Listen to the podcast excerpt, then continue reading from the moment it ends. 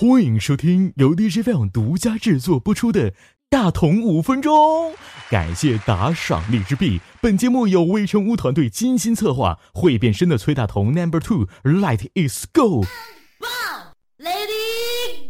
我们这档节目是一档以科普为主、以污为辅，呃，不对，以幽默为辅的节目哈。没错，五分钟的时长给你带来不一样的科学冷知识。外国人为什么那么长？在我们的印象当中，外国人似乎都是巨无霸。然而事实呢？事实并非如此。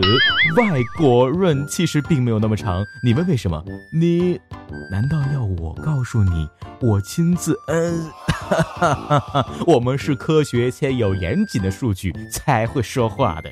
首先是环境因素，要知道。外国人生活的地方大多是高山高原地带，根据物竞天择的原理，呃，抗寒能力较强的他们，身体素质普遍超过了东方人，所以也就导致了他们更长一点。同时，相比于东方，西方国家更加的注重身体锻炼，在外国小朋友五六岁的时候就带着他们。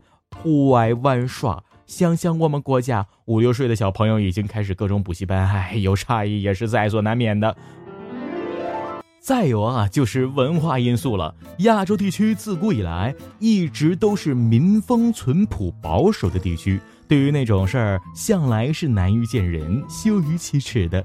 而西方人自文艺复兴后，十分注重人性解放，对于那方面的事儿了解比我们东方人整整早了五百多年呢。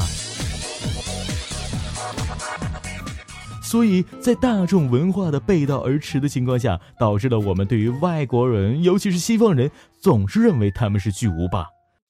再有，最后就是基因因素了。在思想层面开放后的外国人，对于那方面的事情是越来越放得开了。五百年后，连齐天大圣孙悟空都不敢再与天同高，外国人反而通过不断的锻炼越来越长。我大中国人。再不迎头猛追，多半是只能望着外国人的齐天大圣望洋兴叹了。上述三点因素告诉了我们为什么外国人那么长，而在节目最后，大同要告诉大家的是，大家普遍认为欧美男才是最大的这种思想观念，其实是错误的。其实是错误的。最长的是非洲以及南美的一众小伙伴，排名最前列的是苏丹、喀麦隆、刚果、戛纳四个国家，平均长度达到了十六到十八厘米。接下来才是欧美猛男们。至于我们亚洲嘛，不得不承认哈，我们这个工作总是特别累，崩溃崩溃，票子总是不够花，崩溃崩溃，好。了。今天的节目就到这里了。我说你听五分钟，大同五分钟，这才刚刚开始。